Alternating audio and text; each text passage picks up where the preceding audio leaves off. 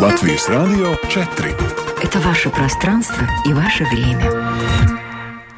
На календаре 27 июля в Латвии 13 часов и вашему вниманию информационная программа «Сегодня в 13» на Латвийском радио 4. В студии Юлия Михайловская. Добрый день.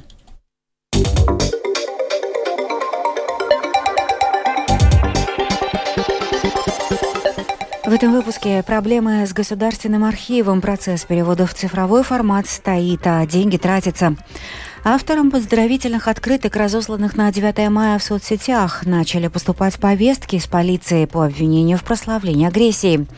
В Украине наметилось направление главного удара контрнаступления. Украинское командование сообщило о переброске резервов на участок фронта в Запорожской области. Об этом далее в выпуске.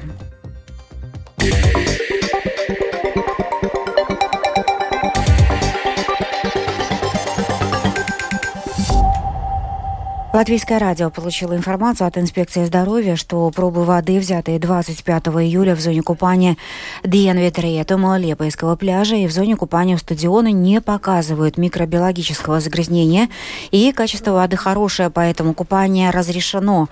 Качество воды на пляже Павелоста также хорошее. Получены третьи результаты анализов проб воды, проведенных и Лепо и Суденс в канализационных системах на Либеше 33, на пляже Ледаги и на пляже возле стадиона, который показывает, что качество воды соответствует правилам для мест купания. Результаты следующих анализов будут завтра. Мы все же ждем результатов от инспекции здравоохранения. Министерство образования предлагает изменить систему финансирования школ на фоне столь чувствительных планов. Состоялась встреча педагогов с представителями министерства. Итоги переговоров в программе «Домская площадь» прокомментировал президент Латвийской ассоциации руководителя образования и директор Сигулдской государственной гимназии Рудолф Скалванс обещания или выводы какие, что да, окей, спасибо, это мы поняли, это мы будем там э, менять или что-то там улучшать. Ну, такого мы не услышали. Обещание было то, что они что-то там, мы не знаем в каком мере и как, как, как много и как быстро они это успеют, но э, до, до пятницы они сделают, если можно сказать, такой апдейт и в пятницу или понедельник э, этот план, этот как бы информативный доклад э, будет уже идти формальный процесс, э, публичный процесс. И, ну, что они там поменяют, так как, ну, никто так и не понял, и, в принципе, ну, это остается за ним. Тем временем тем временем в бюджете следующего года Министерство образования и науки надеется получить дополнительно 306 миллионов евро на первоочередные меры в отрасли, а значит, а на зарплаты учителей. Государственный контроль провел ревизию Латвийского национального архива, в результате которой заключил, что архив до сих пор не создал эффективную систему управления и приема электронных документов. Подробнее о результатах проверки и реакции самого архива в сюжете Михаила Никулкина. Медленный прием электронных документов на хранение в Латвийский национальный архив угрожает его основным функциям – накапливать и хранить документальное наследие, считает член Совета государственного контроля Илза Бадере. Бадере отметила, что для отдельных людей и для общества в целом это означает, что мы не можем положиться на способность Национального архива предоставлять справки, касающиеся тех сфер, где информация обрабатывается электронно. Таких сфер становится все больше, и технологический прогресс также способствует увеличению объема накапливаемой в электронном виде информации. В разговоре с латвийским радио Илза Бадера рассказала, в чем, по мнению госконтроля, заключаются главные проблемы Национального архива и что можно сделать, чтобы их решить. Самое важное, что мы констатировали, не вкладываются ресурсы. Из 384 работающих в архиве людей только трое могут работать с этими более сложными технологическими процессами. Конечно, с тремя работниками, которые фокусируются на этой функции, мы не можем ожидать быстрых результатов. Срочно необходимо увеличивать возможности и усиливать их. Вполне возможно, что нужна переквалификация работников, чтобы увеличить темп приема электронных документов tēmu attiecībā uz elektronisko dokumentu pieņemšanu kāpināt. В свою очередь, директор Латвийского национального архива Мара Спруджа в разговоре со службой новостей Латвийского радио заявила, что может лишь частично согласиться с результатами ревизии.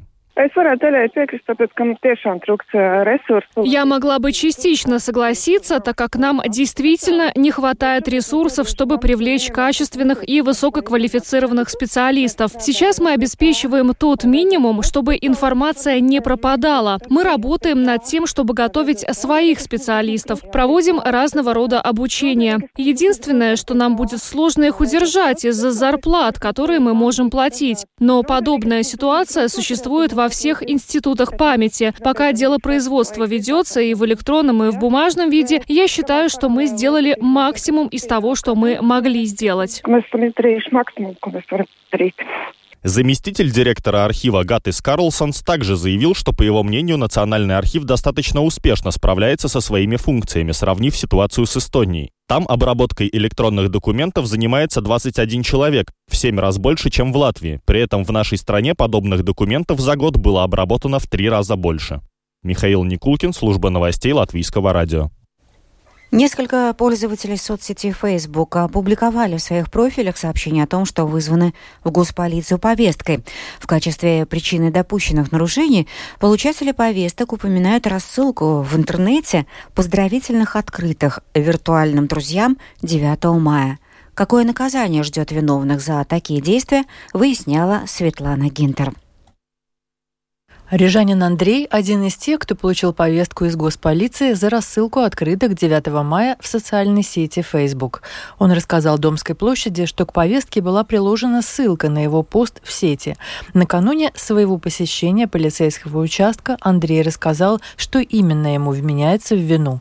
9 мая я многим людям, которые в Фейсбуке, и гражданам Латвии, и гражданам других стран, отправлял картинку. Там э, на этой картинке был Рейхстаг, красноармеец с флагом, ну и, соответственно, там оказалась лента георгиевская. Георгиевская – это мы ее называем, так она более корректное название будет гвардейская, потому что тогда гвардейские части носили эту ленту во время Великой Отечественной войны. Никакого прославления с моей стороны не было. Каждый год чту память погибших и выживших в той войне, ветеранов, победителей, прославление какой-либо страны в данном контексте считаю, что не наблюдается. Андрей явился в Курзамское отделение полиции Риги для дачи пояснений и постфактум сообщил Домской площади, что на первый раз обошлось без штрафа. Ему вынесли предупреждение.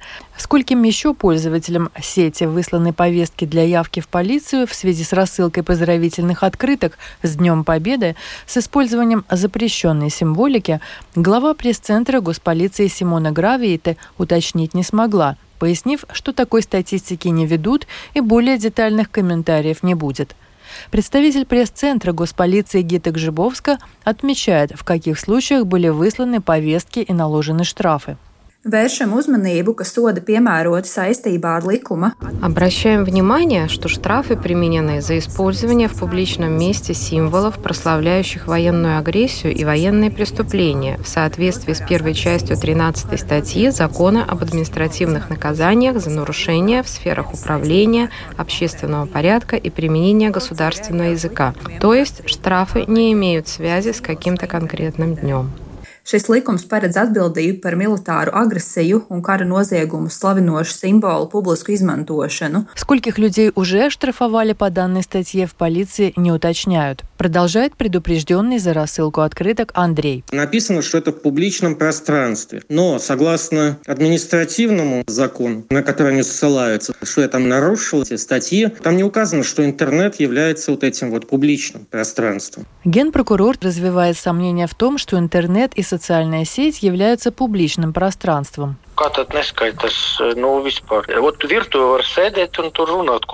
Как это не считается? У себя на кухне можно сидеть и говорить что угодно, а если это всем доступно в интернете, это уже гораздо более публично, чем выйти на улицу.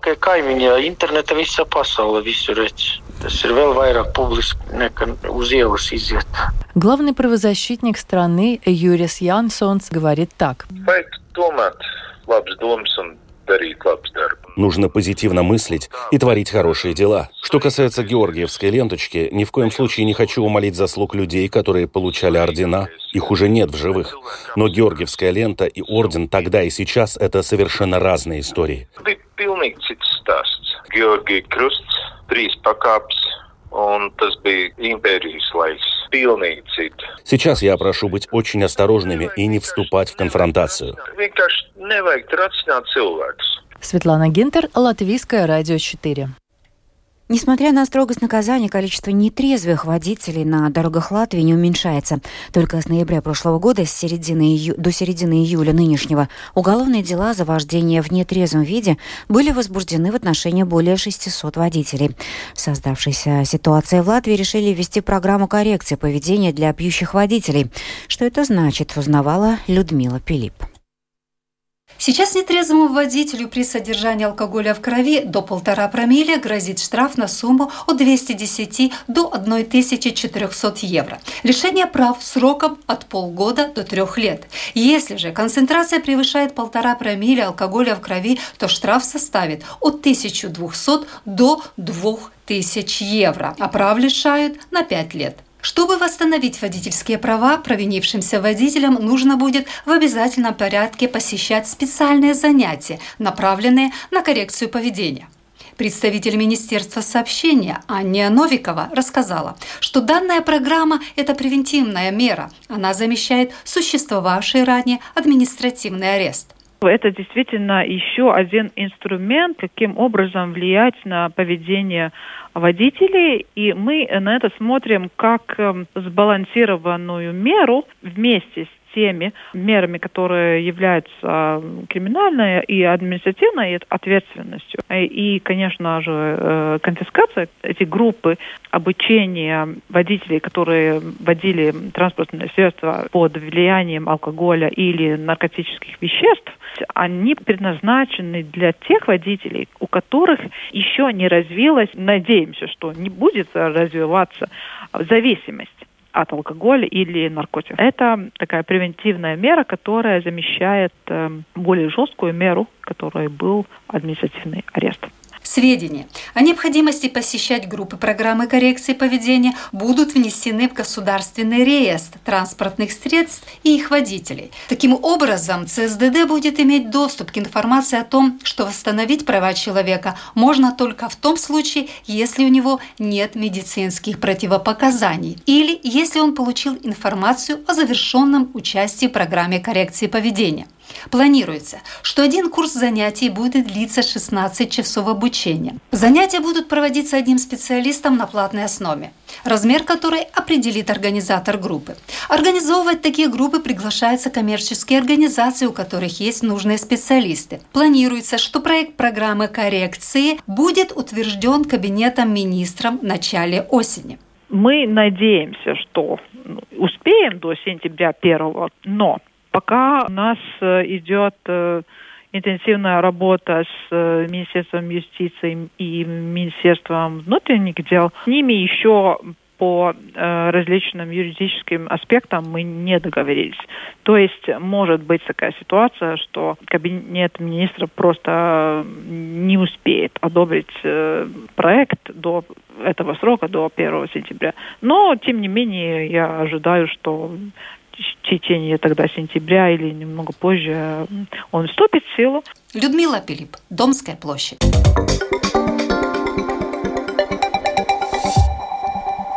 К другим новостям источники в Пентагоне рассказали Нью-Йорк Таймс, что украинское командование сообщило о переброске резервов на участок фронта южнее Орехова в Запорожской области, где наметилось направление главного удара. Аналитики Вашингтонского института изучения войны также видят признаки нового этапа украинского наступления в этом месте и допускают, что украинская бронетехника смогла преодолеть первую линию российских укреплений.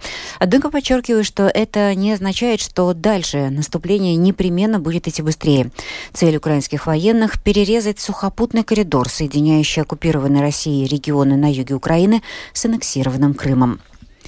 В Санкт-Петербурге сегодня стартовал второй саммит Россия-Африка. На него приехали представители 49 из 54 независимых стран африканского континента, а также лидеры Африканского союза и других континентальных организаций. Впрочем, лишь 27 из них – это первые, либо вторые, либо государства, лица государства. Тем и не менее, для западных стран, обеспокоенных амбициями Кремля расширить свое политическое, военное и экономическое присутствие к югу от Сахары, этот саммит является показателем того, насколько широко может распространиться влияние России и где она встретит дружеский прием. Тему продолжит Рустам Шукуров. Как отмечает аналитик лондонского аналитического центра Chatham House Пол Мелли, список участников саммита будет тщательно изучен в Париже, Вашингтоне, Лондоне и в штаб-квартире Организации Объединенных Наций в Нью-Йорке. Европейские и американские политики до недавнего времени считали Китай своим главным конкурентом в Африке. Но теперь на фоне развязанной Россией войны в Украине с глубокой тревогой наблюдают за напористой попыткой России закрепиться в регионе. Одним из воплощений этой попытки является присутствие наемников ЧВК «Вагнер» в Мали, Центральноафриканской Республике и в Ливии. Повестка дня саммита включает экономический и гуманитарный форум, на который приглашены африканские бизнесмены. Кремль рассчитывает на подписание ряда соглашений о торговле, в том числе о создании продовольственных коридоров в Африку под патронажем Москвы, инвестициях и научно-техническом сотрудничестве. Выполняя эту программу, Россия попытается опереться на академические и исследовательские связи, сложившиеся в эпоху Холодной войны, когда многие африканцы учились в советских университетах. Однако это не значит, что большинство участников будут некритически относиться к саммиту в Санкт-Петербурге. В прошлом месяце коллективная делегация из семи африканских лидеров посетила Украину и Россию, где представила африканский мирный план, отметив, что война должна закончиться ради остального мира. Африканские страны, как из числа беднейших, так и относительно благополучных, зависимы от импорта продовольствия и располагая ограниченными бюджетами на его закупку, они крайне чувствительны к малейшим колебаниям мировых цен на зерновые. Отказ Кремля 17 июля продлить свое участие в так называемой зерновой сделке, которая предусматривала создание безопасного морского коридора для выхода из украинских черноморских портов грузовых судов с зерном и другой сельскохозяйственной продукцией на экспорт, в том числе в беднейшие богатейшие страны Африки эту чувствительность только повысил. Госсекретарь США Энтони Блинкин тем временем указал, что действия России, приведшие к существенному колебанию цен на зерно, столкнутся с волной критики на саммите в Санкт-Петербурге. И не только за выход из зерновой сделки. Что они сделали с тех пор, как вышли из нее? Они неоднократно бомбили Одесский порт, они поставили мины в Черном море, они явно угрожали торговым судам. Я думаю, что это посылает очень четкий сигнал, и я думаю, что этот сигнал доходит до очень-очень критических и обеспокоенных ушей в Африке и во всем развивающемся мире. Я полагаю, что Россия услышит критику в свой адрес от наших африканских партнеров во время саммита. Uh, Следует отметить, что с начала российского вторжения в Украину из-за блокады черноморских портов и в целом общемирового шока от ситуации стоимость пшеницы достигла рекордных 500 долларов за тонну, что сделало ее недопустимой для стран африканского континента и поставило население перед реальной угрозой голода. Проблема осложняется тем, что для большинства из них доступное продовольствие – это еще и залог политической стабильности, как правило, довольно хрупкой в странах этого региона. Рустам Шукуров, служба новостей Латвийского радио. И в завершении выпуска о погоде на завтра, пятницу, 28 июля. В Латвии в ближайшие сутки ожидается переменная облачность, местами кратковременный дождь, днем временами сильный, возможно гроза. Местами сформируется туман, ухудшение видимости, слабый ветер, температура воздуха ночью плюс 9-13, на побережье 12-15 градусов, днем плюс 18, плюс 23. В Риге переменная облачность, кратковременный дождь, возможно гроза, слабый ветер, температура воздуха ночью плюс 11-13, Завтра днем 20-22 градуса. Медицинский тип погоды второй – благоприятный. Это была программа «Сегодня» в 13-27 июля. Продюсер выпуска Дмитрий Шандро провела Юлия Михайловская. Yeah.